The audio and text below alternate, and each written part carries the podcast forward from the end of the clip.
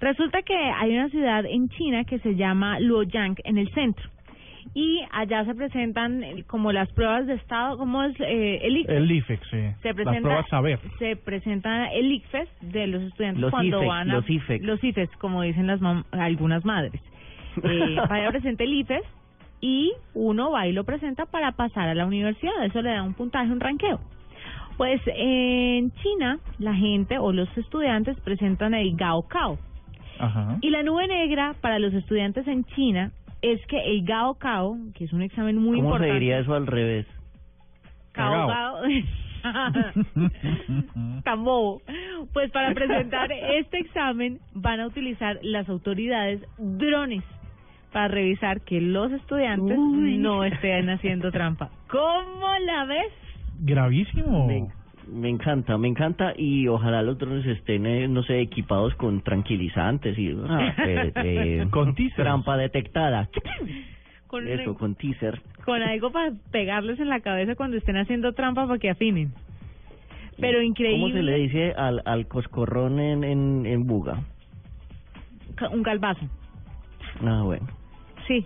Es que el calvazo es diferente del coscorrón. El coscorrón es con el nudillo. Es con el nudillo. Como el de como el del Don Ramón. Exacto. Bueno, algo que los despierte y que los haga salir de la trampa, pero eh, obviamente para los estudiantes es una nube negra, sin embargo puede ser un digno de reteo, puede ser un, un, una noticia bastante buena para los padres de familia y para las autoridades que están garantizando que los estudiantes realmente están contestando a conciencia este examen y que los que van a pasar a la universidad pues tienen un puntaje real y no por copia. Ahí lo tienen los drones y la tecnología al servicio de la vida estudiantil. Lo que se me hace muy raro es como, como, como no, me- no me los imagino, estoy tratando de, de, de a recrearlos en mi cabeza. ¿Es un pequeño dron encima de la cabeza de todos los estudiantes?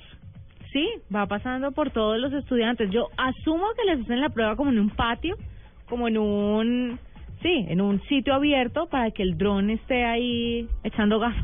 Porque lo otro es Porque que un hacker... ¿Mm? Ha- hace un tiempo vi un, un software y uno podía presentar como unos ICFES por Skype eh, por pantalla. Y había un software que eh, detectaba si estabas haciendo trampas, si estabas mirando para un lado, si te estabas inclinando mucho. Entonces eh, también había algo así como por el estilo. Usted sabe que nosotros en nuestra época, sobre todo usted Diego, que es más viejo que nosotros, desarrollamos esto de la supervisión, ¿no? Y uno podía mirar al lado sin tener que mover la cabeza y veía la respuesta Claro. exacta. Pues ahora las nuevas generaciones lo que han hecho es implementar eh, sus teléfonos celulares con la copialina para hacerla durante estos exámenes. Por lo tanto, los drones van a tener incorporados detectores de ondas de radio emitidas por dispositivos electrónicos que están prohibidos. James Bond. Eh, Exactamente. Entonces, cuando empiezan a emitir estas estas ondas, pues el dron localiza el origen y le avisa al profesor. ¿Cómo te parece? Otra, Bueno, otra estrategia... Niños, niños, voy a disparar un pequeño pulso electromagnético para comenzar el quiz. Qué nota, me parece una locura que tengamos que recurrir a esto y que echa la trampa, echa la regla. La ley echa la trampa. Pierna de alumna también, ¿no? Pierna de alumna era antes. De la fal, antes del fin de su falda. Yo nunca me escribí nada en las piernas. Yo sí vi a Y mis eso que tenía, compañeras, y eso que tenía harto de escribir. Yo sí vi mis compañeras escribiéndose en las piernas.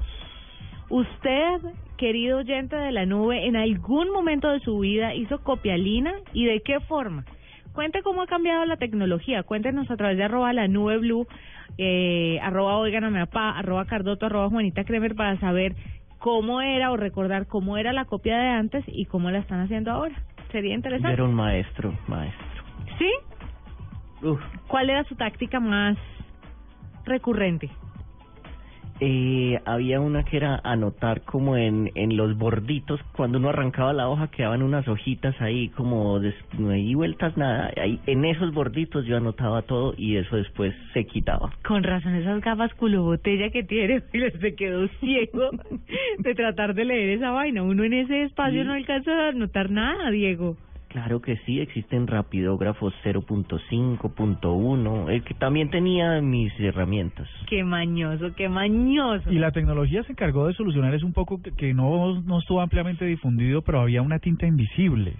¿No? ¿En serio? Unos, unos lapiceros, Ay, sí, de tinta- estilógrafos o, es, o lo que sea, que Sí. te- es- tenían una tinta invisible y uno podía... Pero ¿y uno cómo veía después? No me acuerdo.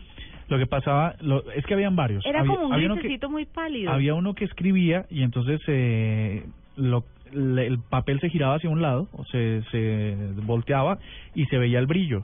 ¿no? Ajá. Eh, otro que si le pasabas un lápiz te escribí, te revelaba como una foto Ah, sí, lo que estaba sí. pasando. Y no, eso hay un montón de cosas para eso. Qué tramposos, ¿no? Qué Sí. berracos. En cambio, yo no tengo ninguna táctica de trampa. Muy bonito, muy bonito. Muchos, no, muchos. No sé qué hacen ustedes aquí.